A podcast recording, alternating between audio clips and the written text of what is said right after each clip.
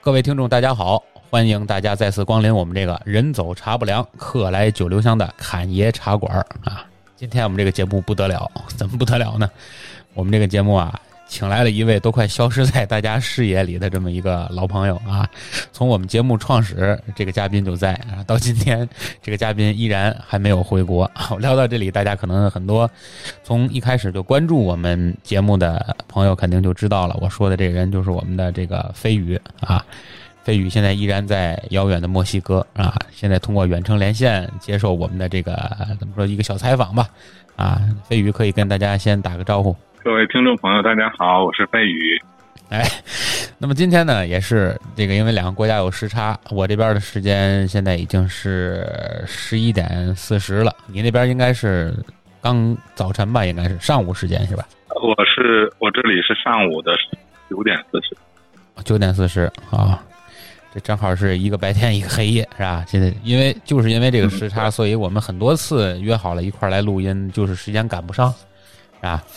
那不要紧啊，因为最近我跟飞宇也是由于我这边工作比较忙啊，所以说飞宇这边我也很少联系，所以说我说那正好要跟飞宇联系一下，聊聊天儿，问问近况，那么。啊，我们也顺便把我们这个算是老友之间的一次聊天儿吧，录下来做一期节目，跟大家来听听，一起分享一下。首先，第一个问题肯定是，呃，也是我们很多听友朋友们比较关注的一个话题，也是老朋友们比较关注的一个话题。因为我们这头还有很多听节目的是我们的新朋友啊，这个可能不知道飞宇是谁啊。飞宇是我一个十几年交情的一个老朋友啊，因为这个新冠疫情闹起来之前去了国外玩儿，然后到现在一直没有回来，是吧？飞宇，你这边几月份走的？我是一月份走的，就是二今零年一月份，二零二零年元月走的，二零二零年的一月份。到现在是十一月份啊，将近在外漂泊十个月了吧？嗯，对，已经十个月了。呃，一直就在墨西哥是吧？中间也去不了别的地方。呃，对，因为这边这边，因为其他国家它的那个海关也是封闭的，所以我根本也没有办法去其他国家，我甚至都没有办法就是去特别远的城市，所以我只能是在我现在所在的这个城市，就是算是居住吧，甚至都不能算是旅游了，就是纯粹的就是住在这里。深度游是吧？深度游， 嗯，对对，算是你除了海外留学之外，呃，在境外生活最长的一次经历吗？呃，算是，因为之前留学是一年嘛，然后这次反正目前已经十个月了，我估计可能会超过超过一年。应该会超过一年。那也就是近期现在还没有回国的计划是吧？因为啊、我并不是没有回国的计划，而是没有回国的可能。怎么因为个现在就是我，我不知道大家关不关注这个，因为大家可能都在国内啊，就不太关注这个，就是关于回国的这些政策的嗯呃条款。呃，反正因为最近这个国家又出台了一个新的政策嘛，就是要求双阴性检测，就是如果说你要在呃第三第三国家转机的情况下，你要提供双方的这个核就是核酸检测阴性这个证明。嗯啊、原来是只要求在你的出发国家的，嗯现在是要求中转国也要。但是呢，这个就给我造成了非常呃大的一个困难，因为首先从墨西哥到中国是没有直航航班的，嗯所以我只能转机。嗯，但是转机我是没有办法出机场的，因为我因为现在大绝大部分国家都没有开放这个这个呃游客入境。嗯所以我没有办法出机场。但没有办法出机场，就意味着我没有办法做这个核酸检测，因为机场没有检测设备。啊、哦所以说，就是这也造成了，就是根本就没有办法提供这个双双那个双阴性证明。那像你这种情况，比如说，也就是说，呃，因为我身边就是我身边，包括我们公司也有很多呃属于外籍的或者纯外国的这个同事，他们来中国工作，也就是说，他们比如说能直航飞过来的，应该都可以，对吧？如果中间需要转转机，直航的是不是都回不来？对，理论上是这样，就是因为啊、毕竟我这边还特殊，因为墨西哥到中国本来就没有这样，它嗯并不是因为疫情的原因。嗯呃，如果说你是在欧洲的，或者是说在其他就是亚洲的一些跟中国通航比较频繁的这些国家，其实还更好办一点啊。你像我这边有一个，我这边有一个朋友，他是个西班牙人嗯啊、然后他本来是打算是就是通过美国转机，然后去中国，嗯但是呢，就因为这个政策出台以以后，他没有办法通过美国转机，他只能是先回西班牙，先回西班牙待一阵儿，然后在那边再做一次检测，然后再回去。但是因为他本身是西班牙人嘛，所以他能够回去嗯啊、像我以游客身份的话，是没有办法进进入这个这个这个国家。嗯。那使馆这边现在能给你们提供什么帮助啊，或者是或者是支持吗？啊、使馆就是 使馆就是在安抚我们的情绪，说啊、请耐心等待，嗯、嗯，那就是现不要那因现为在啊使馆这边呢，他也不希望我们，啊、使馆那边也不希望我们就是频繁的流动。他其实建议的我们就是说，如果你在这边还能待下去的话，就尽量不要动，就是嗯还你就继续在这边待，因为你毕竟如果说是频繁的转机呀、然后你还得坐车，然后在在在这种旅途颠簸，可能受感染的风险也会变得更大一些。哦，呃，还不如说是，如果说没有什么特殊紧急情况，非得要回国的话，还是尽量是在国外先待着。嗯，那像你这种情况在墨西哥这边多吗？就是咱们华人在墨西哥这边不能回国滞留嗯，其实墨西哥本身华人特别少，啊几乎就没有。啊，呃，这边的华人基本上都是已经定居在这边，就是他就是工作在这边，然后生活在这边，所以他也不着急回国。他可能就是一年那么回国一次，去什么看看看看新闻这样。嗯 所以它其实我认为哈，真的是没有什么呃游客滞留在这里。你也算创造了先河是吧？嗯，当然我具体的呃数字我不清楚啊，可能真的有，呃，但是嗯、应该不多。哦，那等于就是还不是说，因为我原先一直以为你那边是机票的问题，因为我看最近好像机票也有所回落了，虽然肯定没有当年那么便宜啊，但是应该也没到那种当时咱俩聊的，好像想回国需要十几万的成本这么高啊。现在现在看来，应该不是这个费用问题，而主要是政策问题了，是吧？也不完全是，因为现在机票依然是成问题，因为现在毕竟国际航班它的数量还是完全没有恢复到就是之前的那样的状态，现在也就是相当于之前大概百分之十到百分之二十左右，嗯所以一来是机票价格依然很贵，二来是随时面临着被取消的风险，因为它不并不是说这个这个航班你订上了就肯定订上了，因为它不一定因为什么原因就被取消了，然后你整个所有的行程安排就就就就就全都泡汤了，所以是存在这么一个风险，所以我也不敢轻易的去说我定几月几号回去。哦，那就是反正在近期还没有一个能够什么时候回来的一个准确计划，是吧？要看疫情的嗯，境外疫嗯情的控制情况。对的对的，因为我这边也是早晨，今天早晨凌晨凌晨四点嘛，知道美国连新总统基本上都已经尘埃落定了，是吧？ 所以我不知道这个拜登嗯是上任是不是能够，因为他也不能算就职演说吧，就是他获胜之后演说说他这个抗击新冠是他上任之后的首要大事嘛。不知道美国这边啊，积极主动的抗击新冠会不会能够帮助你早日回国？ 呃，当然就是就是国家领导积极抗击新冠，当然是好事儿了。这个这个，嗯、嗯，但是呢，说实话，我并不是远水解不特了别近的乐火，是观吧？对这个情况。那 现在在呃，在你那个城就市是吧对，因，为它毕竟需要很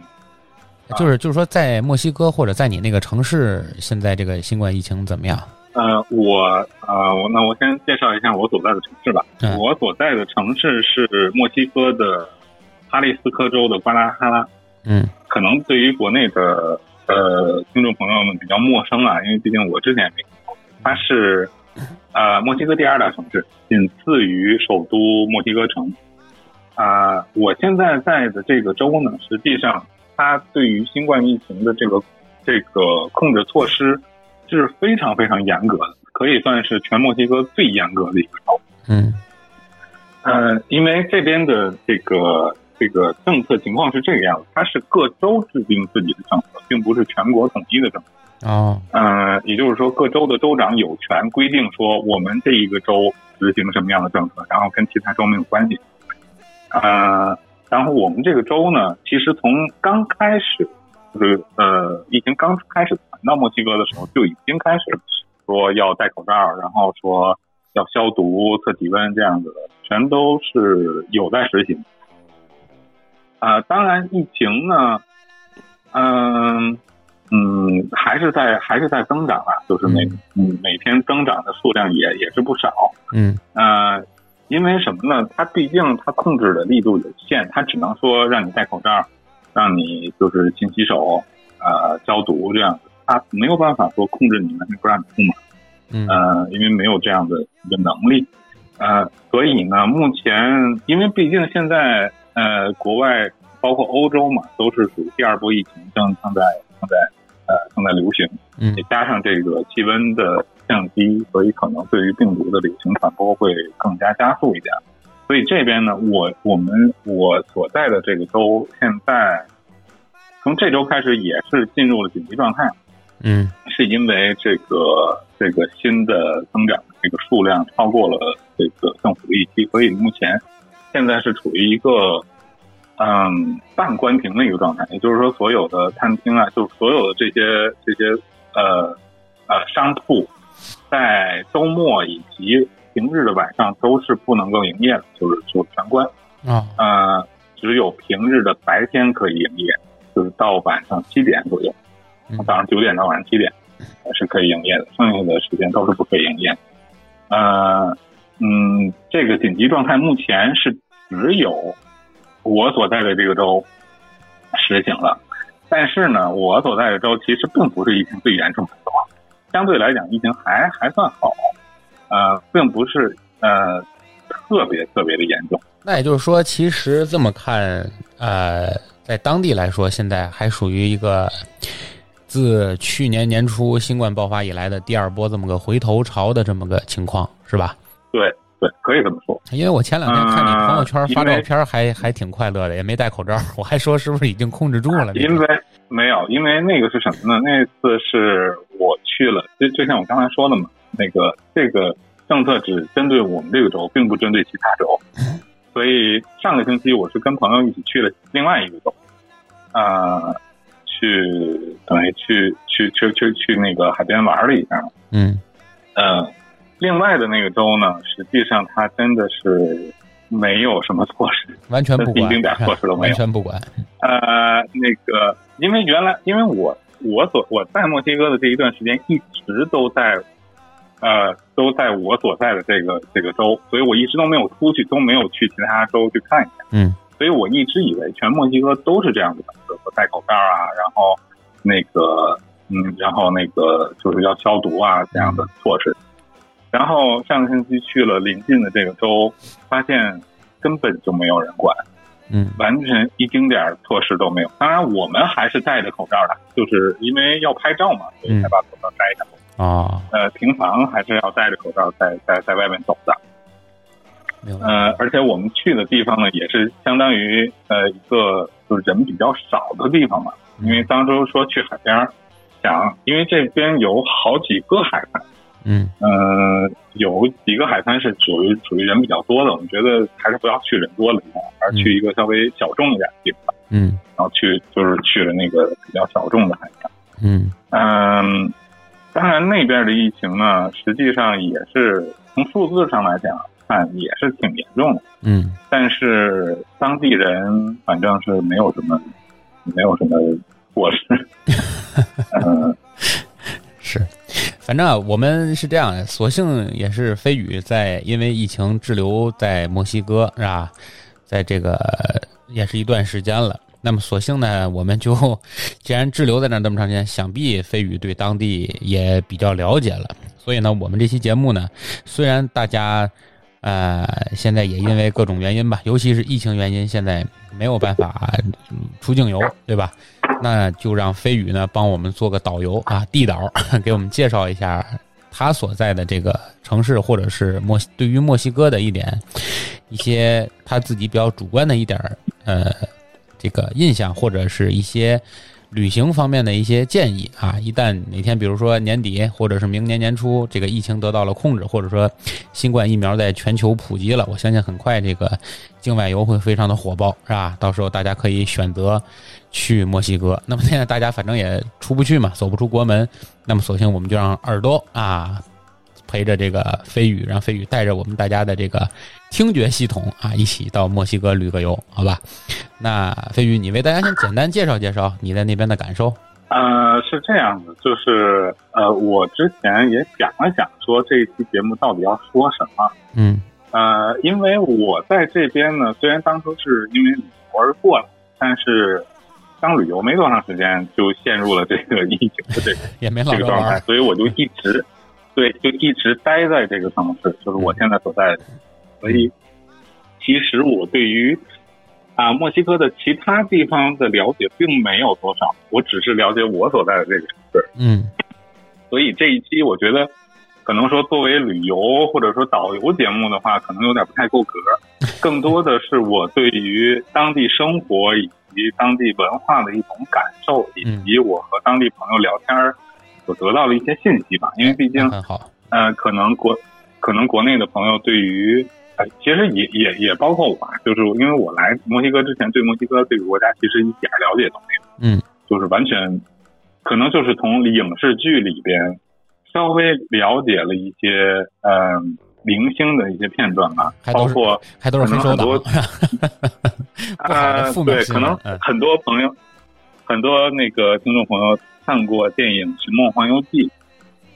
就是 对，它是讲述的墨西哥的这个亡灵节的这么一个传统。对我当初也是因为看了这个电影，才萌发了说啊，我要不要去墨西哥旅个游啊嗯的，这么一个想法。这电影所以害了你，才是吧 所以才来到了这， 所以才来来到了这个国家。嗯、那么，呃，就是要介绍墨西哥要怎么介绍呢？呃，首先说一下我的，我下面要说的都非常非常的主观哈，并没有什么对呃数据的支撑啊，或者说是一个研研究报告的支撑啊，并没有，完全就是我自己的感受。嗯说，呃，因为每个国家都有它好的地方和不好的地方，比如说它的优点和缺点，所以呢，我也想说从这两个方面，呃，分别来介绍一下墨西哥这个国家，让大家对于墨西哥有一个更加全面或者说更加深入的一个了解。嗯嗯、那么首先，首先是说好的地方还是说不好的地方？ 那咱肯定先说好啊，对吧？ 上来说不好，这期节目就纯属在吐槽墨西哥。啊，行，好好，那那首先说好的地方，嗯嗯，首先说好的地方，第一个，这边的气候是非常非常好的，嗯呃，这点可能出乎很多人的意料，大家可能想到墨西哥会想到是一个非常热的地方，它是一个比如说仙人掌啊，或者说是一个沙漠啊、戈壁，对就这么一个印象，对，嗯、但是实际上这个是分地区的。啊、我现在所说的气候好，只限于我所在的这个州。因为其他的州我并没有待那么长时间，嗯呃，我只是待了可能几天而已，所以并不好说它的气候到底怎么样。嗯，而在我现在所在的呃阿利斯科州的瓜达哈拉，我毕竟是已经待了十个月了，相当于春夏秋冬全都待了一遍，对我所以我觉得还是比较有资格来说一下它当地的气候的。嗯这个地方呢，它是处于一个像算是墨西哥高原，所以呢，它的空气是非常非常干燥的，它不湿，它是嗯它全年湿度都非常非常的低。嗯呃，当初我来的时候，一月份过来，因为是冬天，呃，冬天的气温也大概是十度左右，算是算是比较温和的，还可以一个温啊那么一个那么一个温度，对，并不并不冷，也基本上不用穿羽绒服什么的。嗯，然后呢，因为我当初也是觉得说啊，墨西哥呢肯定很热呀，夏天要怎么办呢？因为它三月份的时候气温就已经到了三十多度了。呃，这一点是我当初也并没有想到的，所以我三月份的时候还在担心说啊，那要是到了七八月份，我要怎么过呀？对，这么热，呃，而且关键是这边很多家里都没有空调，就空调并不是一个标配，就基本上百分之九十五的家庭是没有空调的。呃，因为一开始我租房子的时候也是换了好几个家嘛，看了给大家看了一下，就是发现它空调不是标配就没有，所以我当时也很担心，说夏天哎呀要怎么过呀，睡不着觉啊。是，然而后来真正到了夏天，我就理解了为什么它不装空调，因为真的没有必要。呃，这边的七八月份虽然说白天的温度也非常高，也是到了三十多度，但是首先它湿度低，它不闷，嗯就是完全没有桑拿天儿。嗯呃，另外一个就是它昼夜温差特别大，啊，就是别看白天大概是三十多度，它晚上气温也就十几度而已。呃，所以说晚上，呃，睡觉的时候，我甚至都要盖棉被睡，就是嗯在这边七八月份，我甚至都要盖棉被睡觉。嗯呃，而且白天你虽然说是走在路上的时候，可能太阳晒的时候你觉得非常冷，但是如果你在室内或者说在树荫下，实际上你是感觉非常凉爽的。嗯，也就是说，这边的气候可能更类似于新疆是吧？新疆那样那样的那样的地方，对。对，呃，而且它的这边也没有污染，就是基本上基本上每天都是蓝天白云的这么一个这么一个天气状况，所以每天的天气都是非常非常好。呃，这边呃四季不是特别的分明，它其实分旱季和雨季。嗯呃，雨季就是从六月到九月这几个月，然后剩下的就是旱季嗯。旱季就是完全不下雨，就一点水汽都没有。嗯然后雨季就是天天下雨。但是它所谓的天天下雨呢，也并不是像江南的梅雨季节那样，就是就是，呃，下一天就天天湿乎乎的那样，不晴天也不是，嗯它是它是疾风骤雨，就是每天都会下，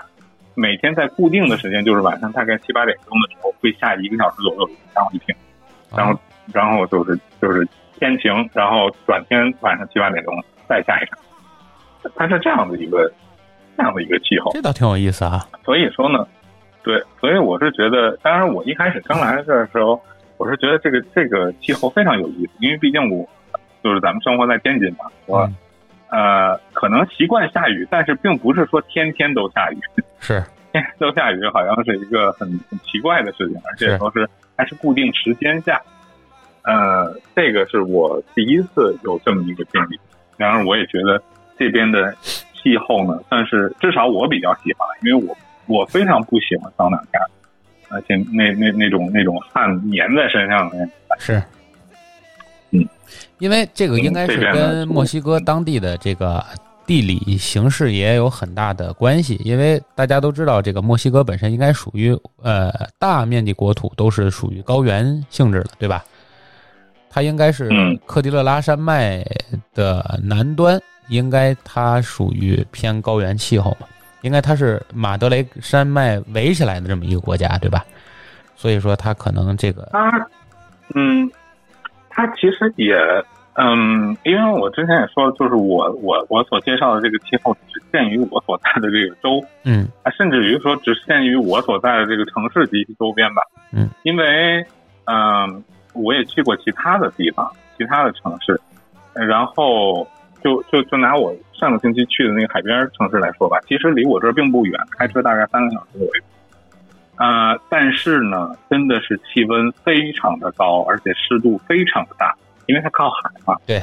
它的湿度大概有百分之八十左右。嚯，而且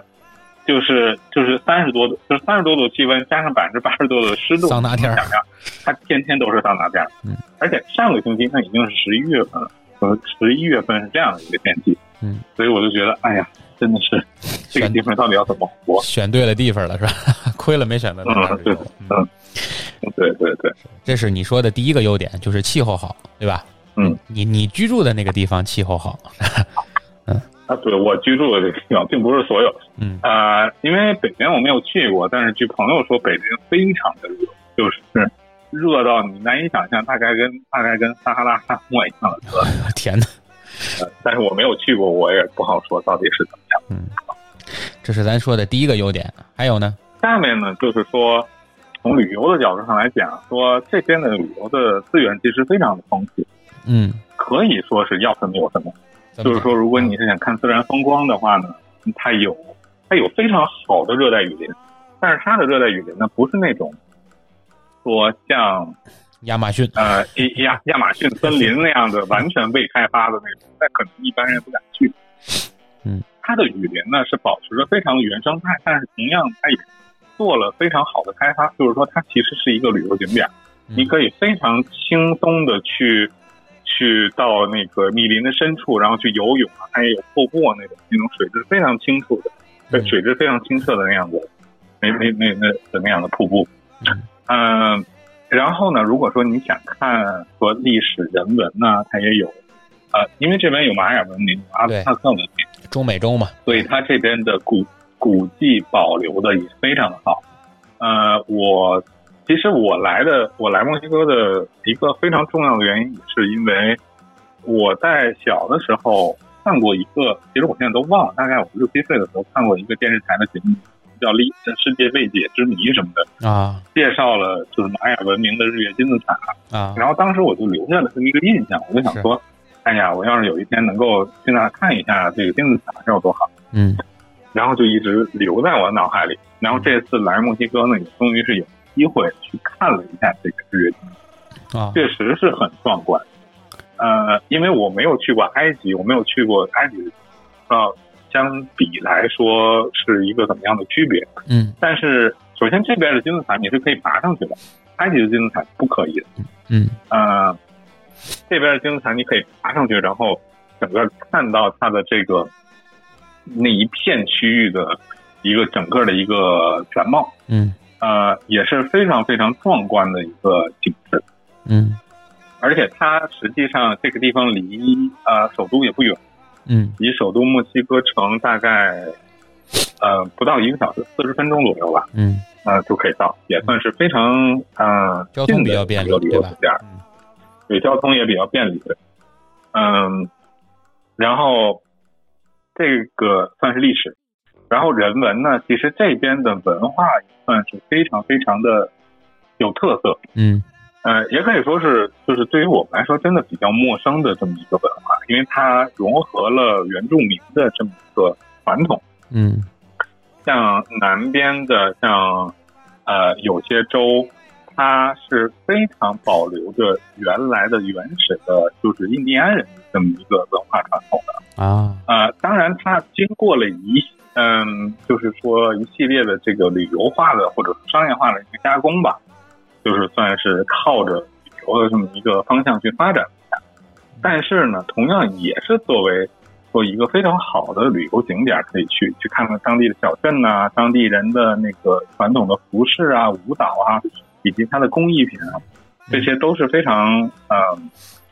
有意思，至少对我来说算是比较有意思的经历。我在这里打断你一下啊，嗯我打断你一下，我有两个问题。第一个就是刚才正好我们聊到了这个嗯玛雅的这个日月金字塔，是吧？因为我嗯有我我我有一点我也没之前查过资料啊，我可能也忘了，就是这个日月金字塔，它和埃及的这个金字塔相比，它下面也是陵墓吗？还是它只是一个建筑地面建筑而已？是这个样子，就是说，它下边好像不是陵墓，但是它周边是有陵墓，啊、那它还不一样，就是说啊对吧那个还不一样，它好像它主要是用作一个祭祀的这么一个啊，它类似于一个祭台，的对这吧么一？个作用。嗯对对对对，它是个祭台，它不是一个陵墓。呃，因为就是日月金字塔，它这个咱们说说景区吧，嗯啊、它除了这两个金字塔以外，还有其他的建筑，嗯就是其他的建筑是就是功能性，就是说它是比如说这个东西，这个是一个，当然现在都已经是残骸了，它不是一个完整宫殿。嗯这个宫殿是储存什么东西的，或者说那个宫殿是用作用用用用用作什么仪式的作用的。嗯当然，具体的我也并没有特别深入的去了解，没有去深入去查，但是，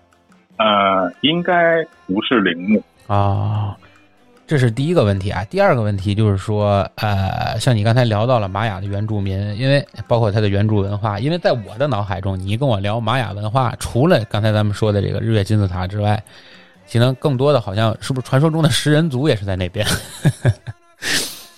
啊、因为他们本身就是食人族，不这个为为什么要吃也人啊？因为首先啊，咱咱们就是得就是历史性的看待问题，因为这个是非常久远以前的一件事对情 对。对，呃，所以也不能说说用咱们现在的这个道德观念来看，说吃人是一个非常非常大逆不道的这么一个这么一个罪过。对，当地当时的人呢是这个样子，就是说有些部族他是认为说，呃，就是说我把对方的部部落的人打败了，然后把他把他把他抓起来，然后杀死了。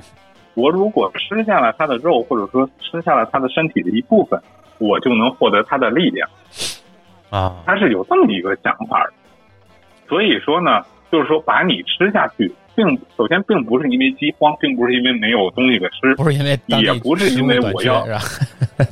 对对，也并不是因为我特别恨你，我我非要把非要把你的肉吃掉，也不是，而是甚至很多情况下是一种尊重，就是说，我认为你是一个勇士，你是一个非常有能力、非常强壮的勇士，所以我才要把你吃下去，让你和我融合到一起，然后我们变得更加强大。啊，是这么一个，是这么一个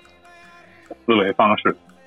明白明白，他就类似于他认为就是获得敌人力量的一种途径，就是吃了它，是吧？对，所以这是对对对他对食人族的这么一个由来。这个这个这个种族现在没有了吧？ 啊、 我不好说哈、反那密林深处还是有的，反正你没遇见， 遇见了那就没法录我节没目遇了。见 了。嗯，对对对对，这是咱们我就是呃，顺便聊到这儿啊，说两个题外话。因为我在这期跟你做节目之前，我也回顾了一下我对于墨西哥最早的印象，因为我小时候也是很小是看过一本书叫《世界十大未解之谜》啊，什么乱七八糟的。反正只要一聊世界未解之谜，肯定前几个就会有这个玛雅文明，对吧？但是那本书里给我印象，嗯当时对印象最深的是水晶头骨，这应该你也听说过吧，啊对吧？对对对，我也听说过。对对，就说这个在玛雅文明里有一种水晶头骨，好像这种水晶头骨还不止一个，很多个，也散落在世界各地了啊。这种水晶做的头骨，好像说这个头骨据是什么？是有人猜测它是上古的计算机，它里面留存着很多上古的这种信息，对吧？然后也有人说，这个玛雅文明由于它文明程度非常的高。啊，所以说很多人怀疑玛雅文明可能不是地球人创建的，是外星创建的，是吧？类似于这个水晶头骨是外星人留给地球的一个芯片啊，等等等等，聊这些啊挺有意思的。哎，但是因为这边头骨这个东西确实是一个非常算是流行的一个装饰品吧，就是这边人特别喜欢把这个这个这个骷髅头装饰在家里，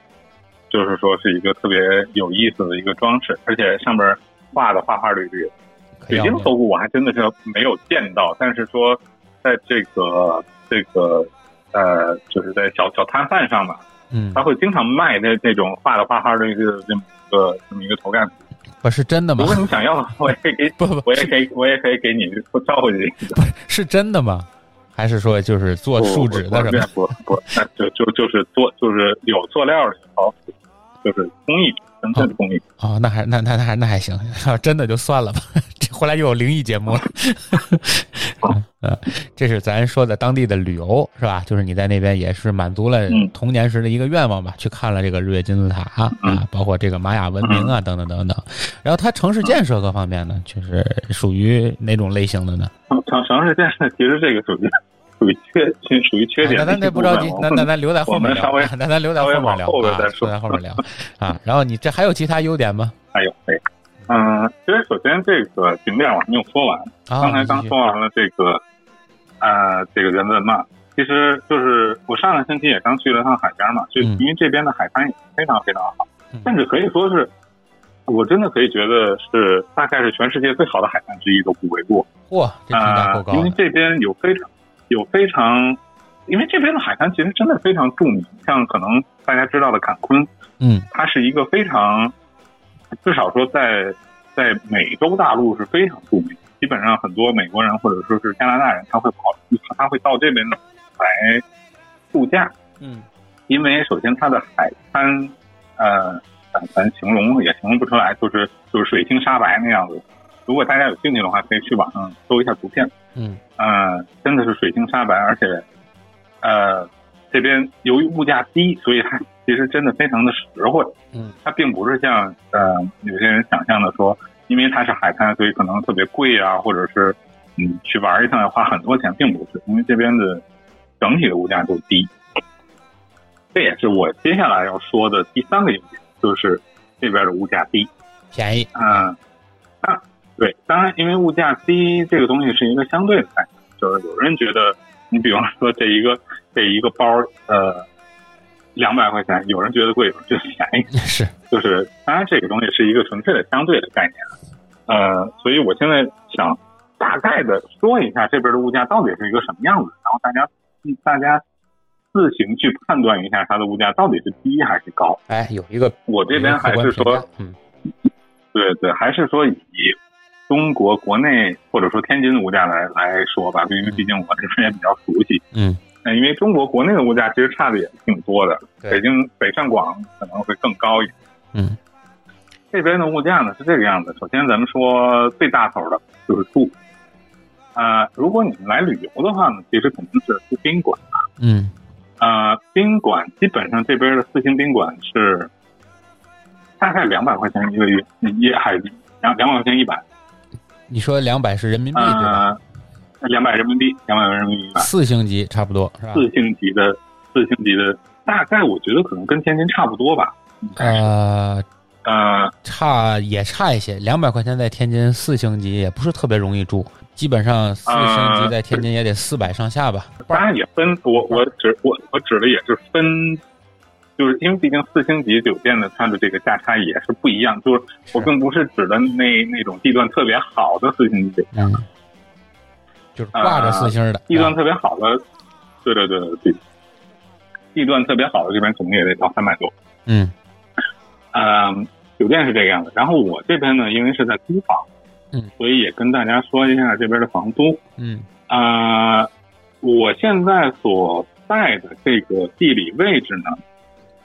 相当于天津的呃南京路或者是滨江道那一那那那一个区域。啊，这个、呃这个听众里头然后非天津的朋友们要知道，这个对就是哎，对对他对飞宇说的这个地带是天津的核心地带， 是天津的核心地带。对，就是。呃，如果说对对天津不太对天津地理不太熟的话对，以北京来举来来举例，大概是三里屯儿啊，三里就是屯国贸所谓地的区，酒对吧？吧夜店一条街，对 对对，酒吧夜店一条街，嗯，大北它窑啊是，大北窑，算是非常中中心的一个一个地带了。嗯，呃，为什么要说这个呢？因为它跟房租肯定是有关系的，是住住的越越靠中心，它房租越贵。是，呃，然后我这边是跟另一个人合租，呃，我们是都有自己独立的卧室和卫生间，然后我们是共用客厅和厨房这个样子。然后这个房间大概是一百六十平米左右，嗯所以两个人住肯定是非常宽敞。对，呃，然后房租是房租是水电网全包，而且再加上每周会有人来来做卫生。啊，等于还含物这业样是吧？加在一起， 对韩物业的，而且每天呃呃，他他指的做卫生是指的到你家里来做卫生，帮就帮你扫地啊、刷碗啊， 这哦就是这样子。因为毕竟这边人工费比较便宜嘛，嗯所以他是能够付这样的服务的。嗯，嗯、然后我这边是一个月两千五百人民币，就是我这边两两千五百千人民五币。啊，嗯，也就是说，如果你整租的话，你不跟其他人合租的话， 5000大概就是一个月五千。嗯对，五千人民币。嗯嗯， 160我觉得还是很便宜，很便宜，对可以的，很便宜，还是可以的。是的，嗯、而且各而且各种设施也都是非常齐全的，包括厨具啊，包括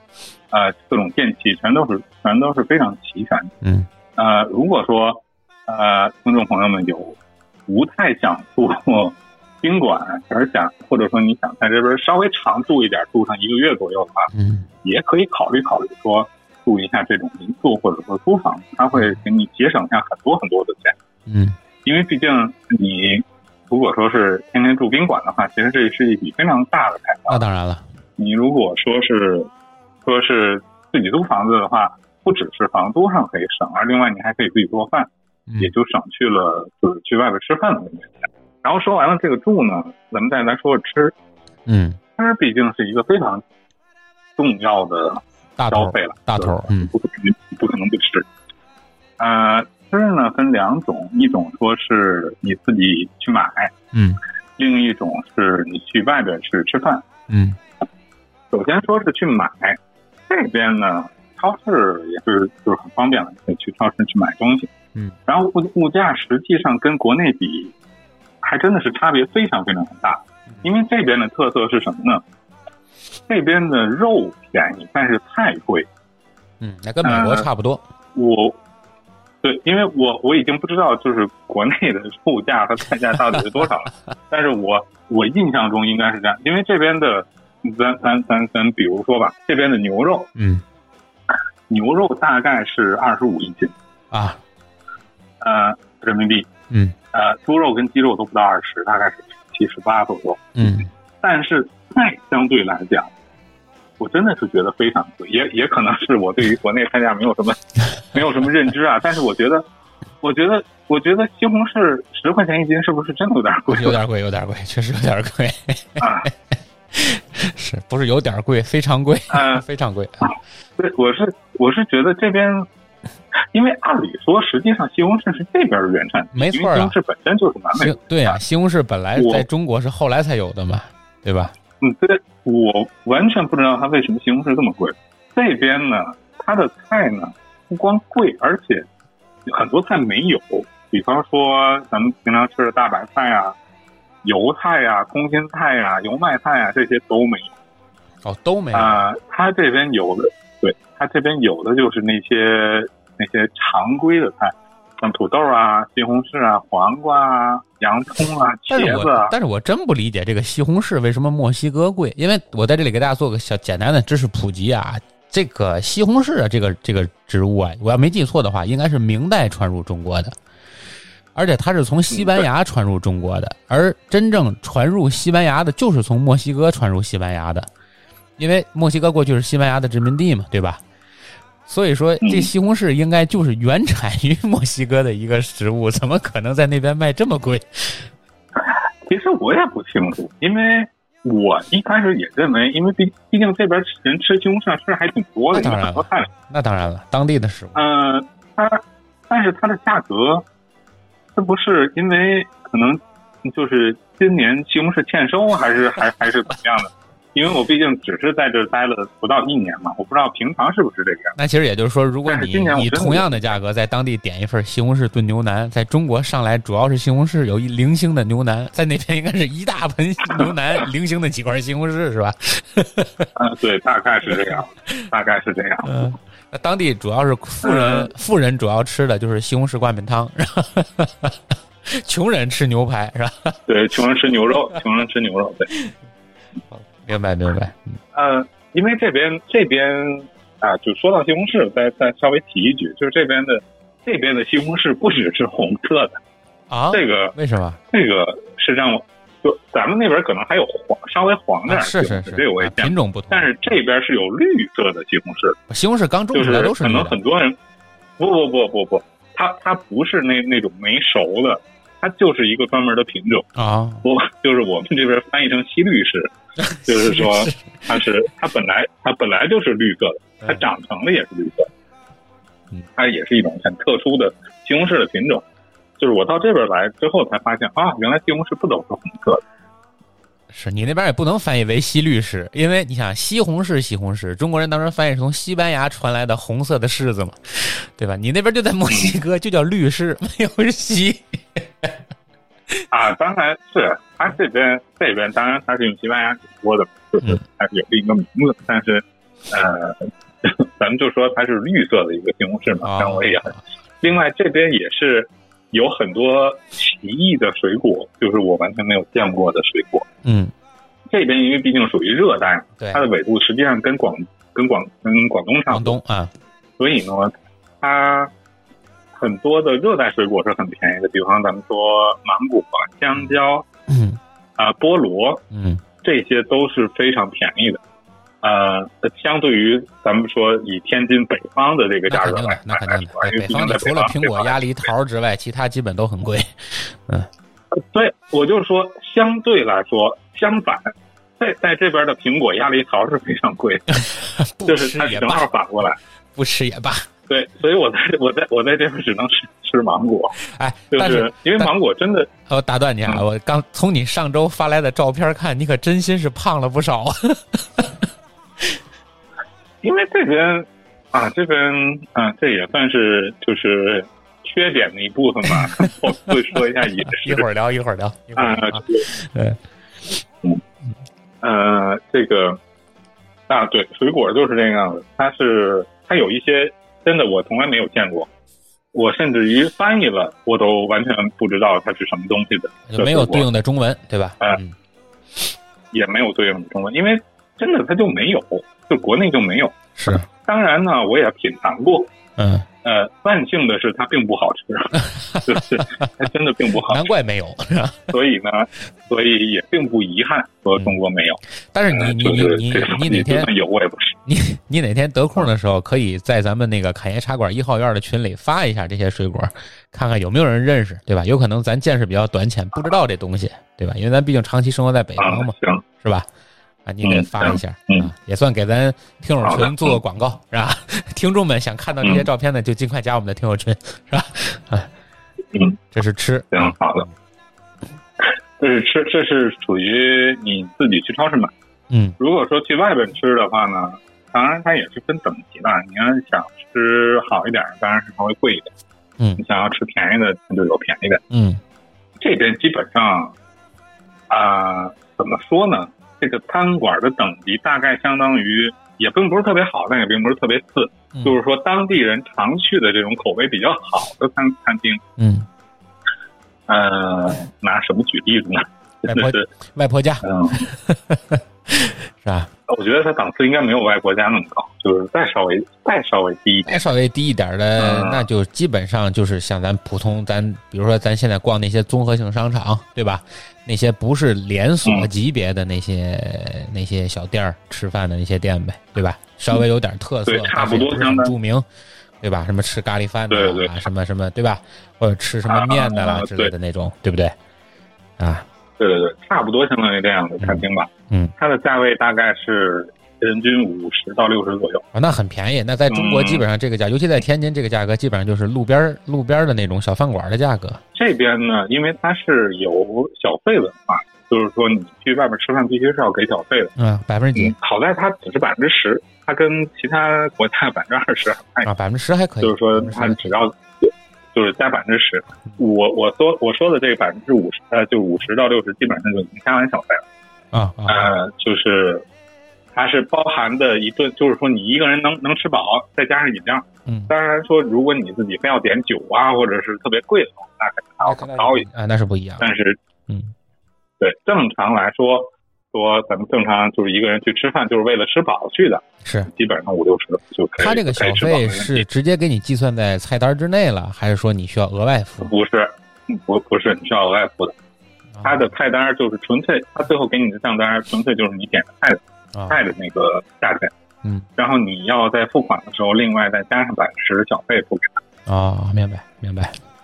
等于他那个百分之十是你额外自己要算的，对吧？类似和美国比较像，嗯，对对，嗯，对对对，明白。嗯，但是然后在在我们这里聊到吃高档一点，哎，聊到吃，我们肯定不能躲开的就是墨西哥的这个辣，对吧？墨西哥是所有菜都很辣吗？嗯，它是这个样子，实际上不是，我甚至觉得这边大部分菜都不辣，它是这个样子，啊，嗯就是说它本身给你端上来的菜，基本上都是不辣的，但是它会给你配一配一盒辣酱，就是配一碗辣嗯酱。如果你想吃辣的话，你可以直接把那个辣酱放在；嗯，如果你不吃辣的话，你就纯粹吃你那盘菜，你不要吃那个辣酱。哦，这个我它想这边的象不到辣酱真的是非常的辣，它这边的辣酱真的是非常的辣，它是一种特殊的辣酱，我也不知道应该叫什么，嗯就是那种很小很小的那那种黄色的小辣椒，啊，非常非常的辣。因为我看好像说世界上但是最辣的辣椒应该就是产自墨西哥，对吧？呃，是有这么一说，但是他们那种最辣的辣椒也基本上不用作食用，他们用作可能用作工业制成品吧，或者怎么样。 有所谋杀这边呃用作可，我听说好像用用用作催泪弹或者是哦，的的原料之一。呃，那边食用的辣椒还是就是普通的辣椒，嗯当然它的辣度呢，说呢，因为国内其实也有很也有很辣的辣辣椒，就是去四川啊，或者说去那个西边啊，怎么样？我也吃过很辣的辣椒。嗯呃，辣度呢，我觉得其实说实话差不多，嗯但是呢，它这边不麻，它不像咱们国内它有麻辣，这边是没有花椒的，啊它是纯辣，纯粹的辣。但是它会加一些其他的风味，比方说它跟啊西红柿混在一起，它做成一个西红柿辣酱，或者说是跟洋葱啊，或者是加入一些其他的香菜啊，啊，这还有点其他的味道，它呃混对吧成一个，对对对，它混成一个辣辣酱的味道。嗯， 所以如果说不能吃辣的朋友，也不用担心，因为其实真的绝大部分菜都不辣，它没有说这个菜本身就是辣的，我几乎没有碰到过。哦。那那边好像还有另一个提到墨西哥菜，那另外一个除了辣就是虫子，对吧？这之前你朋友圈也聊过，啊，嗯这个是我当初非常恐怖的一件事情，因为我非常的怕虫子。 嗯呃，你别说吃了，就是看见一个虫子我都能跑。嗯啊、就是所以我也非常注意不要点到虫子。嗯这边确实是有是有虫，它吃的是一种类似于蟋蟀一样的东西，就是啊这边会有很多吃的不同的东西，一种是类似于蟋蟀的，另外一种呢是类似于肉虫子一样的东西，但是它不是吃，它是泡酒。哦当然也可以吃了，就是我还问过人家说这个酒里的虫子能吃吗？还是说就泡着泡着？他说可以吃，你就吃就可以。哦嗯，我只知道它的西班牙语名字，其实我不知道它翻译成中文是什么，但是反正看起来就是一个肉虫，一段肉虫子。嗯当然我是没敢吃啦，我只是看着而已。是是当然这个东西实际上说实话也是作为一个猎奇的产品，说是猎奇的那么一个食物，也并不是当地人当都地爱人吃平，是吧常？是不会吃的。啊，对，当地人平常是不会吃的，顶多说是哎，咱们去，咱们这回稍微稍微挑战一下，去吃一个吃一个虫子什么的。啊，那跟国内差不多，对并国不内是差不多对对，并不是家常饮食，啊，那可能还不如东北人吃蚕蛹那种级别高了，是吧？还哎没有，其实真的没有。就是我在这边真的，你你要去找卖虫子的这种餐厅，你还要特意特意去找的，还不是说，还不是说就是随便一个餐厅都有。啊，看 来还是讹传是吧？以为那边就好像都是吃虫子啊什么的，哎，不是，嗯，呃，对对，其实都是讹传。对我以为一提墨西哥菜，在我脑子里除了墨西哥鸡肉卷儿、然后墨西哥卷饼，要不就是辣炒虫子，就这仨。呃，墨西哥鸡肉卷儿这个东西， 哎呀，墨西哥没有鸡肉卷儿的。哦，墨西哥是没有鸡肉卷儿的，是吧？这又是被 KFC 毁了的。啊，这个实际上是翻译的一个问题，就是说它这边的其实墨西哥鸡肉卷对应的东西应该叫 taco，嗯这是塔可。啊，它是什么呢？用非常通俗的话解释，就是大饼卷一切，哦，早餐，它可以卷任何东西。啊对，它是一个饼，它不像咱们大饼那么大，它你可你可以理解为春饼，就是卷卷烤鸭的那个春饼。嗯呃，那个就是这么一张饼，上面你可以加任何嗯你可以加牛肉，可以加，也可以加鸡肉，也可以加猪肉嗯，也可以也可以加海鲜，也可以甚至可以加土豆、加蘑菇，什么都可以。嗯然后加上去之后，加一些调调料，然后一些一些那个香菜碎，那个和洋葱，嗯，听着还不然后错，卷一卷啊，然后就是听着还不错它其这个就是呃墨西哥鸡肉卷的由来。哦正式的翻译应该叫塔克塔克，这个是也是算是墨西哥最著名最著名的一道菜吧。啊。嗯，这也是被 KFC 给讹传了，因为很多菜其实在中国叫挺著名，其实并不存在。你比如说像什么印度的那个飞饼、 泡饼，其实印度啊也没有泡饼这种东西。 对吧，这墨西哥鸡肉卷儿也因是为其实，哎，因为其实这个东西它都是本地化嘛，就是包括这边的中餐也是，嗯，这边的中餐厅，哎呀，真的是要多哎难吃我还要跟你聊这个问题 了。那边中餐好像没有，嗯我看你朋友圈发好像不是很发达，是吧？首先是可能首都还好一点，就是墨西哥城还好一点，嗯因为毕竟那边中国人还多一点。我所在的这个城市真的是没什么中国人，嗯所以它也几乎就没什么中餐厅。嗯这边的中餐都是本地化的，嗯呃，叫墨西哥中餐。啊，它非常著名的一道菜呢，叫什么呢？叫叫橘子鸡，橘子鸡啊，橘子鸡，嗯，就是用橘子汁儿做的鸡。那得多难吃啊其！实说实话，味道还 行，嗯，说实话味道还行，但是我觉得中餐里应该没有这道菜。没有没有没有没有，西餐有柠檬鸡嘛，对吧？用柠檬汁儿和鸡做的，那还有。对，中餐哪有？而且他这边的很，嗯，他这边的很多菜，他这边也有春卷儿，嗯，但是他这边春卷儿啊，真的是让我很难接受，因为它里边放放奶酪、放 cheese，哦，那没有呃没有春卷儿我的。我就很难接受。哎，你有没有考然虑后？就是你有没有考虑炒饭在那边？你有没有考虑在那边直接干一个中餐厅啊？ 索性在那儿待着。首先是当然你手续的问题，嗯，另外一个这边的原料，哦，对，原这料边不行就。嗯，就像我说的，就像我这边说的，大白菜、油麦菜、青菜都啊没有都没有， 对对这怎么做呀？对做中餐没有绿叶菜不好做做。对，嗯啊，是，而而且它这边也没有花椒，对啊，麻它是辣有的，辣椒，对但是麻没有辣花我都做椒不，了。嗯对，就是而且很多面酱也没有，嗯，虽然是有酱油、有醋、有蚝油，嗯但是不行，没豆面瓣酱酱做你不还了得饭。去专门的去超市去买。对，没面酱，没豆瓣酱，这都不好做饭。嗯，是你你没事，你要考虑干的话，我可以给你邮寄。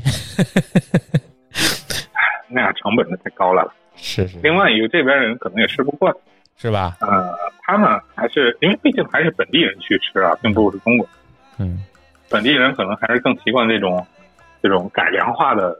或者说本地化的。因为因为一提对他们来说嗯这个一提墨西哥，从纬度上讲吧，让我总觉得跟印度有点混，包括这人当地人的肤色呀各方面的，所以他们当地人吃饭的时候是用餐具还是用手吃？啊你分吃什么？是这样，就是说，你像我刚才说的大饼卷一切，嗯，这个东西肯定是不能用餐具了，你肯定啊对是用手抓那的。中国人他也是用手是吃的对啊。对对，但是如果说是吃一些，因为这边人其实也吃米饭的，这边人是吃米饭的啊啊、他的主食是米饭和豆子。啊呃，就米饭咱们好理解，豆子是什么东西？就是咱们所谓的，它它味道有类有点类似于咱们的蚕豆，啊！但是蚕豆它是把它煮的非常非常的烂，嗯甚至于类似于稀饭一样。类似于但是啊，咱鹰们是所不谓是鹰的嘴稀豆啊饭？是就是鹰嘴豆做成泥儿那种。也不也不是鹰嘴豆，嗯也不是鹰嘴豆，是一种当地特有的豆子。我还我我也没有找到翻译，是但是味道很类似于蚕豆。嗯嗯，它是把这个豆子煮成像泥浆一样的东西，嗯，做当成主食，然后所以它豆子本身是不调味儿的，是纯粹的豆味儿。豆泥儿啊，咱们可能，对对对，咱们可能更习惯于把豆子作为甜品之一，比如说红豆、红豆沙呀、绿豆沙呀，对这种，或者说包在月饼里啊，包在包在元宵里啊，这种。对于他们来说，豆子是主食之一，所以是不能是甜的嗯，甚至很少有咸的，就是纯粹的当成米饭一样吃。嗯，明白。呃，当然这个这个我也很不习惯，实际上我在这边几乎不吃豆子， 我是还是只吃米饭。是。呃，然后这是咱们啊对简单对的对聊了几句吃，对吧？嗯嗯。然后这是优啊点，然优后点还有吗？优点还有啊优点还有，还有最后一个，就是这边的人。好呃，咱们又说回来，这边的人呢，不都是黑社会吗？那因为大家 知道，不不不不不，那个那那那那一部分是在缺点里说，哦，还真因为啊有人这当然样它分两面了啊，那一那一部分它分两面了，就是说咱们咱们先说优点啊、大家都都知道，呃，墨西哥属于呃拉美人嘛，对嗯，拉美人都是属于奔 放非常热情友好的这么一个，或对热情奔放的这么一个，所以呢，这也是让我感非常深有体会的这么一点。嗯因为我之前虽然在国外生活过，但是是在日本，也就是说非常知名的那么一个冷漠的国家对，都不理人 啊、嗯就是虽然客气，但但对，但是很冷漠啊、所以这回来到了一个热情的拉美国家呢，一开始说实话真的有点不太适应，嗯因为什么呢？这边的人呢，当然一方面可能也是由于这边的亚洲人真的非常的少。嗯所以我在这边是非常少见的，嗯因为这边实际上其他种族人都有，嗯，因为大家可能觉得，啊、呃，墨西哥人可能皮肤比较黑，类似于印第安人，或者说更长得像印度人一样，对但实际上并不完全。这边混血非常的多嗯，有很多人长得就是白人，他就是白人，这边大概百分之五六十左右的人都是白人，嗯呃，也有一部分皮肤比较黑的人，嗯 然后也有黑人，但是就是没有没有亚洲人，几乎没有。那你在所当以地呢，比我较走吃在香，街上，嗯，我走也不能叫吃香吧，但是比较受关注。回头率比较高呗。哎就是说我走在街上的话，就是我走在街上会被人会被人盯着看，包括我上上公交车、上地铁的时候，都会我会发现全公交车的人都在看。一开始当然不是特别舒服啦，就是你会觉得为什么你们为什么要看你？嗯嗯、当然后来习惯了就好。嗯这个是这样，就是包括，甚至说实话，有有的时候走在路上，会有人就是跟会有人过来跟我打招呼，嗯就说啊，你从哪里来啊？然后我说啊，我从中国来啊，中国啊，我很喜欢中国啊。然后那个什么，然后然后然后然后跟我说一大堆，成龙，但我也不认识。我们我们我们就是对对对，就类似于那样的，因为很像。然后就是因为就是等于就在路上碰到，我也不认识他，然后然后就说啊，我能跟你拍个照吗？然后啊，我就跟你拍个照。一开始呢，说实话，我还以为是骗子，因为因为因为国外经常有这种说说，比方说。其就是有一个人过来过来引起你的注意，然后另外一个扣你包是吧就？是趁你不注意的时候，对，把你包偷走啊，手机偷走。所以我还特意捂了一下我的那个 包，呃，但是后来发现没有啊，这个人家就是真正的想过来跟我聊天，然后拍个照。人人家拿你这当种吉情祥况物了。发。生不止一次 对，对，这种情况真的发生不止一次，好多次。嗯、而且这边说实话，交朋友也很容易，嗯，相对来说，人都比因较为单纯。在日本啊那年，对，因为在日本还是咱们呢，还是说相对来说，在日本那年，一个当地朋友都没有交， 这就是 没有。他不爱交朋呃，友我当时交的朋友全都是就留学是生国外留学啊，都是留学生。嗯当地人根本就融不进去，完全融不进去。是，呃，但是在这边呢，就是我是一个非常内向的人，就是我基本上不跟陌生人主动说话，嗯呃，就除非你先跟我说话，嗯否则我不会主动跟你说话。呃，但是即使是这样的性格，我在这边也是就遭到了非常多的朋友被搭讪当然也是吧不能说是各种被搭讪，就是嗯对，就是就是说可以一块儿出去吃个饭啊，然后一块儿出去玩啊，聊天啊，对，嗯，真的非常多。就是他这边的人呢，就是嗯，用一句俗话来说，可能都是自来熟，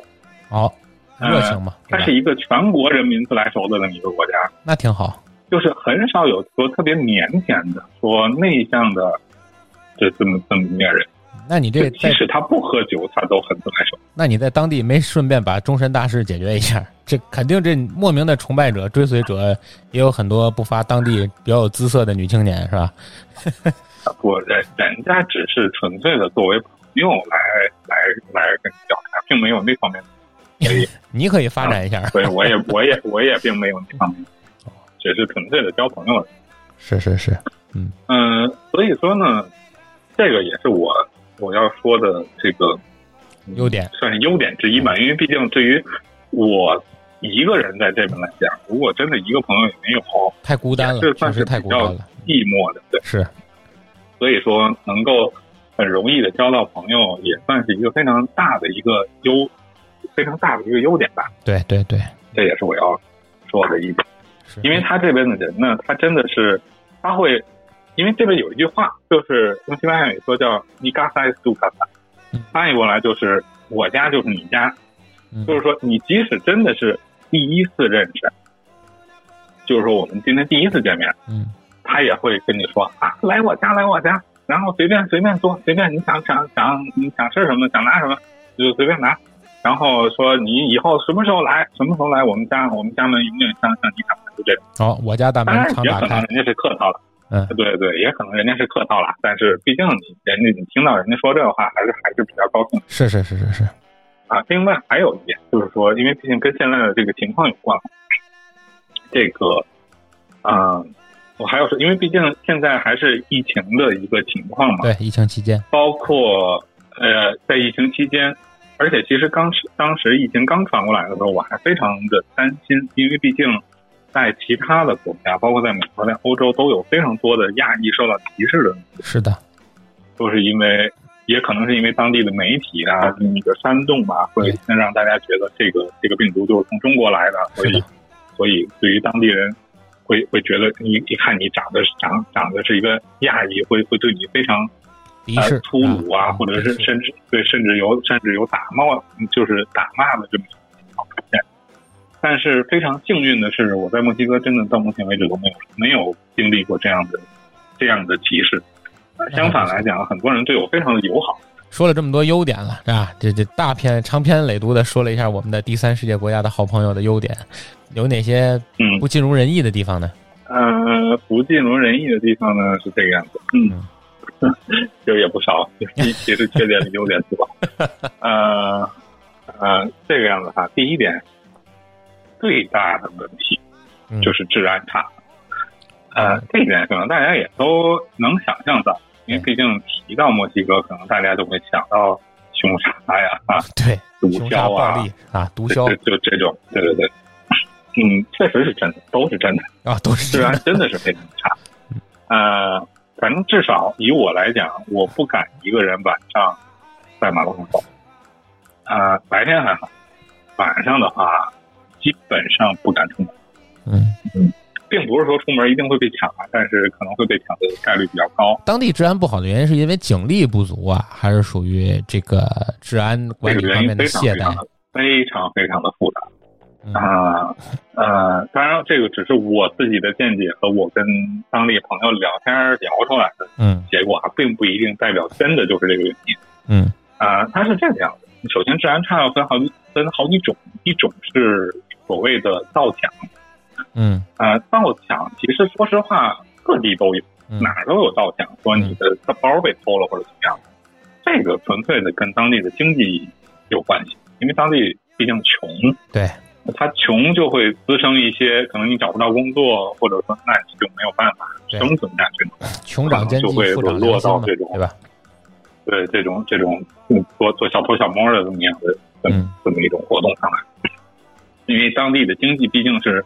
比较的差嗯啊、所以呢，像这种偷抢事件呐、包括抢抢手机啊、抢包啊、抢那种首饰啊这种情况，也都是我个人认为应该是由于这个原因吧。是呃，因为反正至少我在这边，我在外面走的时候是不敢把手机拿出来的。哦，那呃还，一是开始我还是因为因为因为咱们就是习惯了一边走一边刷手机啊，对啊回微信啊，或者或者是对看手机不离哦手非常嘛，习对吧惯，所以我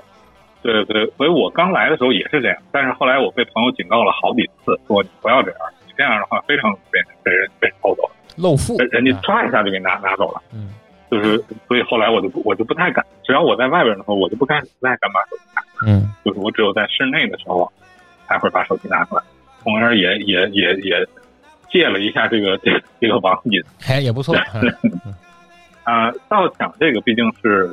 相对来讲说小事儿了，嗯嗯，更大的事情是凶杀，嗯凶杀案呢，嗯，国内比较少，所以我刚到这儿刚到这边来，然后看新闻的时候，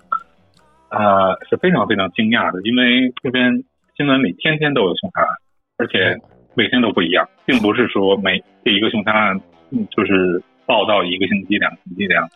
并不是每天都不一样，好，哦每天不不呃不重样是吧？每天都不重样，而且是本地新闻，不是那种全国性新闻。哦，就你们当地， 呃，对，呃，而且有所以在一开始的时候，我非常一一方面是惊讶，另一方面是担心害怕嘛。有的时候我还去查，说，哎，这个地方好像离我住的地方还挺近。就你街坊是吧？嗯、对，然后，但是到后来，因为毕竟待时间长了嘛，就习惯了，习惯 所以我就不看新闻了，了，把把电视接嗯了，呃，就就不不不看新闻了，因为毕竟天天都有，这个真的是天天都有。也是黑社会性质的嘛，还是纯属嗯的激情犯罪对对对，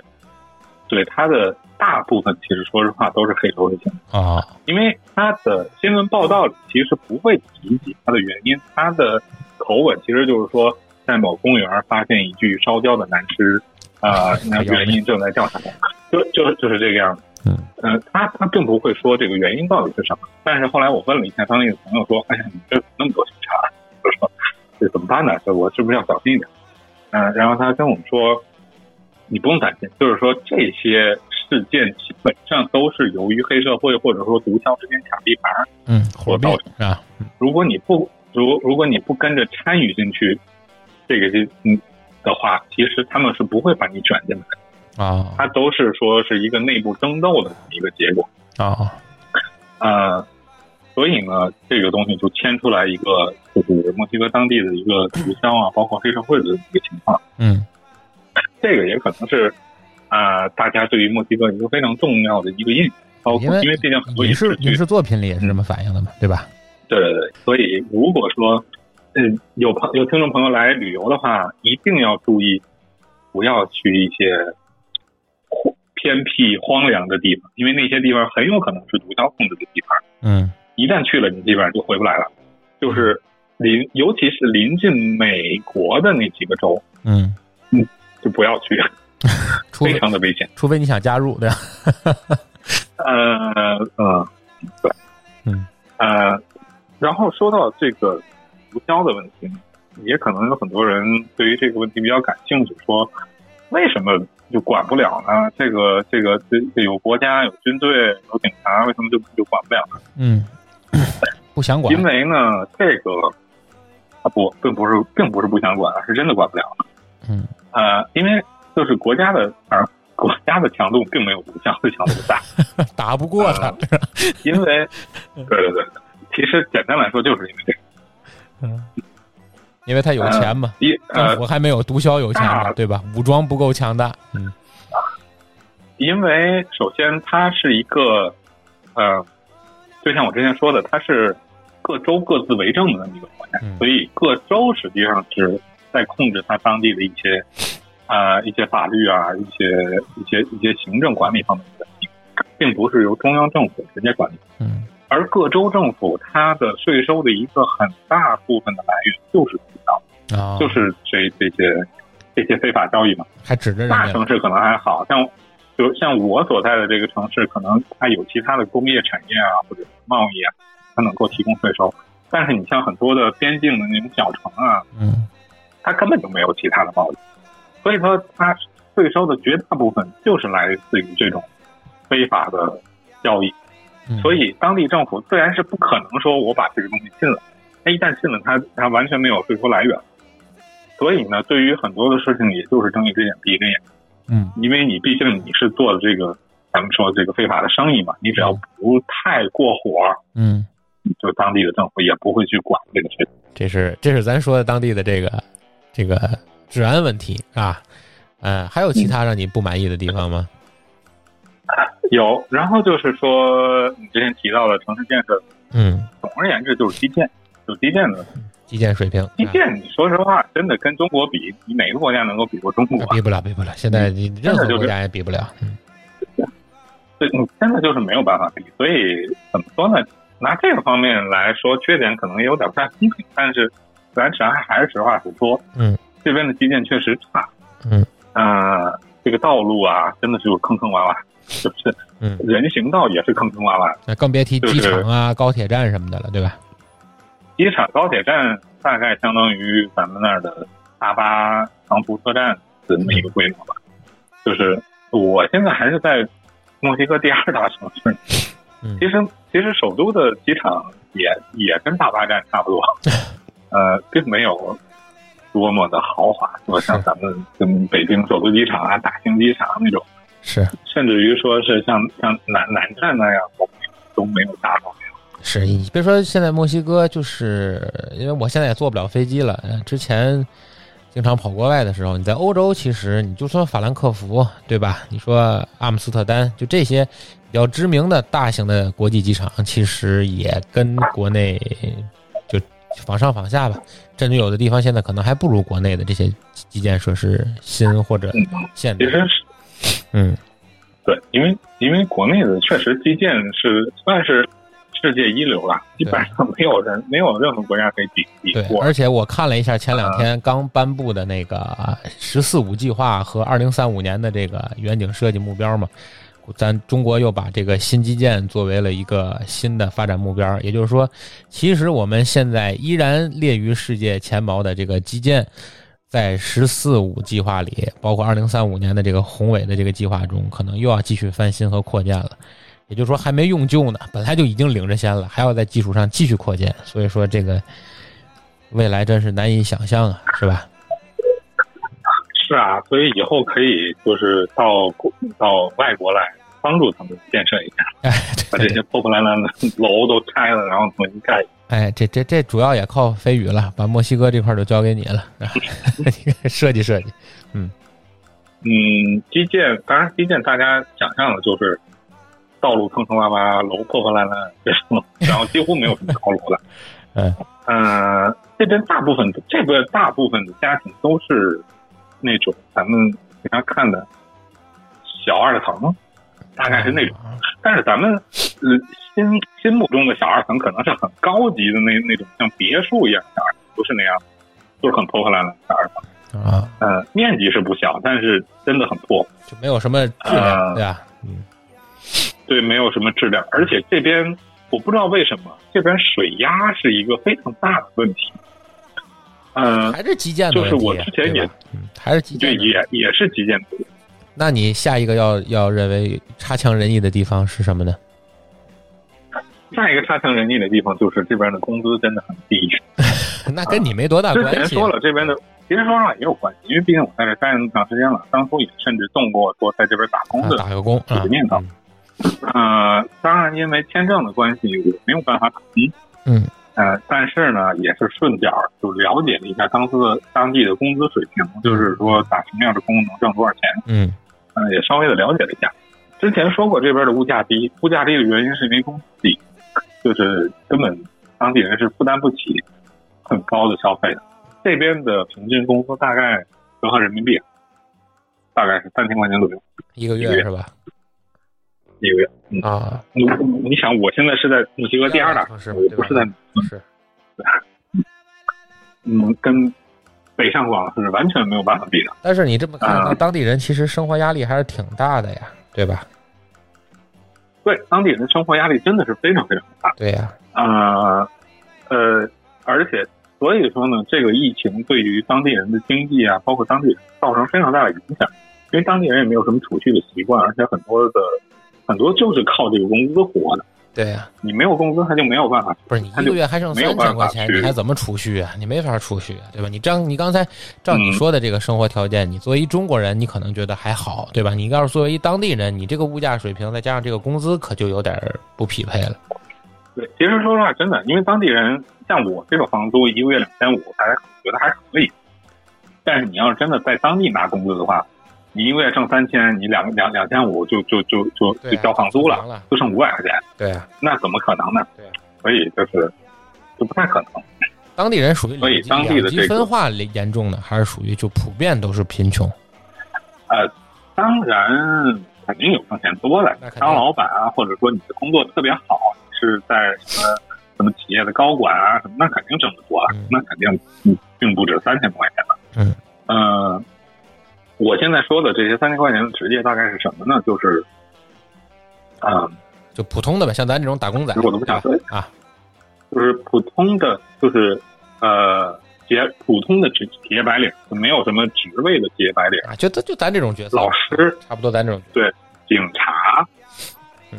这这种差不多就是挣色挣这个。嗯所以说你这么看，他难怪他如果当地这个黑社会势力比较强大嘛，一个是挣嗯的少，另外一个是这种公职人员也没有什么太高的收入嘛，大家都不愿意好好管，对吧？对，因为嗯，就你如果是比方说你是啊、呃律师啊，或者是医生啊，或者说是企业的高管啊，这种当然挣的会多一点，大概能到七八千一个月嗯，啊、嗯当然说实话，其实也不是也不高，也不高，嗯啊、也不高了，因为毕毕竟整这边整体的工资就很低，嗯，所以这边其实很多的美国跟加拿大的退休人员来这边养老。对，那过得很幸福啊，对于他们，对吧对于他们来说，真的就是很幸福对。因为我还，因为我还认识一些，然后也跟他也问过他一些，说你们为嗯为什么不在美国养老，没为什么不在加拿大养老，而非要跑到墨西哥呢？嗯他们跟我说说，就我们这个退休金呢，在美国根本就活不下去，嗯但是能在这边过得非常的好，嗯，人上人，因为他们退休金大概对他们他们的退休金大概是，就一个月可能两千美元左右，嗯，两千美元一万在美国就就活就14500活不下去，对，那肯定的，两千美元。但是在墨西哥那是极高极高的那一个可工不资，呗，那当然而，且他们根本就不用工资。就这是当地工资水平低，所以说也就意味着当地就业条件不好，对吧？当地的就业条件，对当地，尤其现在由于疫情的原因，就更不好很多公司都倒闭了，嗯包括很多的餐厅啊什么也都倒闭，所以就更不好了。嗯，原来本来就不好，现在更不好了。那其实治安环境也所就以治安情况会进一步恶化，其实这样看，对吧？嗯，其实是，对，其实是。是，这是说这个问题。还有呢，还有就是说人 的问题，哎，之之前说了，这边人豪爽啊、很热情啊，很很友好，豪爽，嗯，但是相对来讲啊，这豪爽的人啊，他就有一个问题，就是他不拘小节，啊不拘小节体现我体现在一个问题上，就是他真的非常的不准时。嗯，爱啊无呃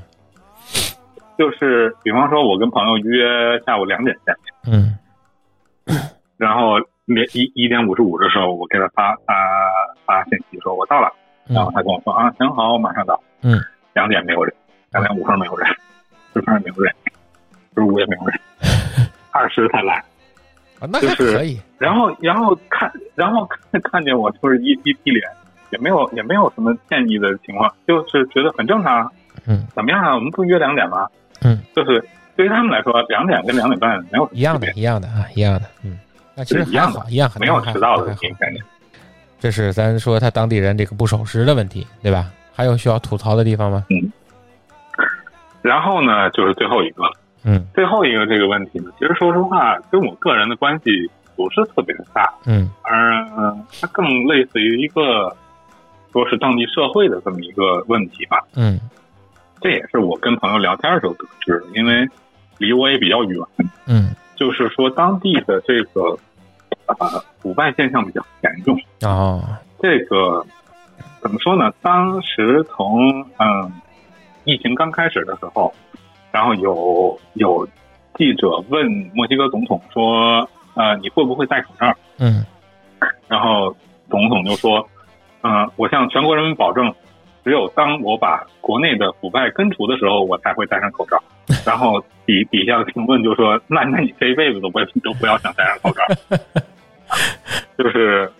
当然这是一个玩笑话了，但是从侧面也反映出来当地的社会就是腐败。其实说实话，腐败呢这个东西，上层叫腐败，底下呢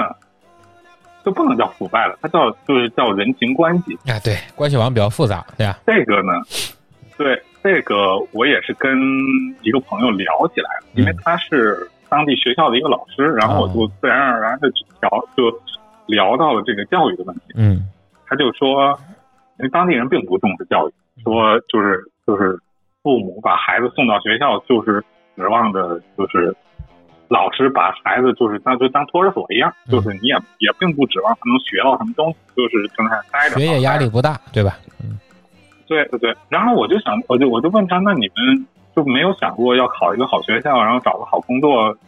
这样的一个出路吗？是然后他跟我说，在这边不是这样，嗯在这边呢，就是你你学历再好，也敌不过人情关系，也敌不过你认识人。你想找到一个好工作，就算你没什么学历，但是你只要认识人，你就能你就能 进去。你你说的这是墨西哥是吧？你如果就算你学你历说很高你，你说的这是墨西对哥对是吧？哦， 我说的这是谁是墨西哦哦哥？哦是说的是是是是是，就是就是你如果不认识人，就算你学历再高，你也找不到好，就是就是这么一个就是这么一个状况。所以他们呢，呃，更多的就是发展自己的人脉所谓的嗯啊。然后他跟我说，就是这个这个在学校当老师这个，他当时也不是学这个，他是学法律的，嗯但是毕业以后根本就找不到相关的工作。啊但是因为他认识这个学校的校长，所以就到这个学校当老师了。一开始根本就什么都不会，然后整个就是重新开始学的，然后现在还是在在是你说的这你说的这种情况，就跟国民党统治之下的中国很像。啊，到了新中国以后，这种问题就已经荡然无存了，是吧？啊，这个这个是这样的，嗯哎 啊，我就我就我就不说什么了。嗯，但是这怎么说呢？这个东西是一个怎么说呢？咱也不好评价，因为毕竟有当地当地有当地的一个啊、这个情况在。如果他这是当地的一种风俗或者一种他就是约定俗成的情况，那当然这个事情怎么说呢？如果人人都觉得这是正常的，那也无可厚非。所以说，还是就说希望能够嗯这个世界大同嘛， 是吧？让政府既嗯让当地政府既能根根除我们前面说的这些啊毒枭、黑社会，又能早日让他们总统戴上口罩，是吧？解决政府的贪污腐败问题。嗯啊，嗯其实这期节目我们随便聊聊，都快将近两个小时了啊！我们也通过飞宇在墨西哥的这十个多月的见闻吧，虽然说只是由于疫情原因，也没有整个踏遍墨西哥的山山水水啊，也只是局部于这个其中的一个第二大城市，是吧？有点管中窥豹的意思啊，或者盲人摸象的感觉。但是其实呢，呃， 也能大致呢通过以点带面的了解一下这个墨西哥的这个情况。啊，也算是在大家没法儿走出国门的情况下呢，为大家打开了一个了解世界的这么一个机会和窗口。啊，我们也感谢费宇为我们准备的这期啊谈话类节目。其实这期也谈不上是期节目，是吧？只是说因为也是我跟老朋友一个平时日常的聊天儿，我们就把它录下来，作为跟大家一个沟通的，或者是跟大家这么一个分享的机会。因为不见得所有人都有机会能够联系到飞宇啊，飞宇还是很忙的，是吧？每天要在那儿负责这么多的事儿，是吧？要要整治当地的腐败，啊，扫除当地的黑社会，啊，还要整治当地的毒枭啊、贩毒网络等等等等，确实也挺忙的，是吧？ 这个啊，所以说呢，我们也 啊，我操了，当地蝙蝠侠嘛， 然后这个这个，我们也希望飞宇呢能够早日的呃有个回国的计划吧，因为我们也确实很久没见了，是吧？再再不回来就快淡出朋友圈了，是吧？我们也希望飞宇能够早日回国，也希望能够世界上能够尽快的扑灭这次新冠疫情的肆虐啊，让世界早日恢复平静吧。时间关系呢，我们这期节目也就只能跟大家聊到这里啊，也希望飞宇在那边要注意安全啊，注意身体啊，早日回家，好吧？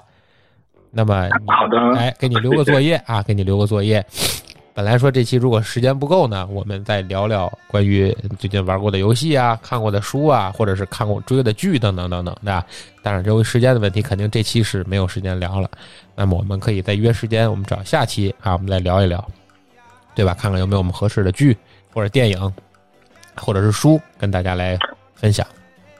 好吧？嗯，好的，啊，OK，好的，那时间关系就到这里，这里是人走茶不凉，客来酒留香的侃爷茶馆，感谢大家收听本期节目，咱们下期再见。再见。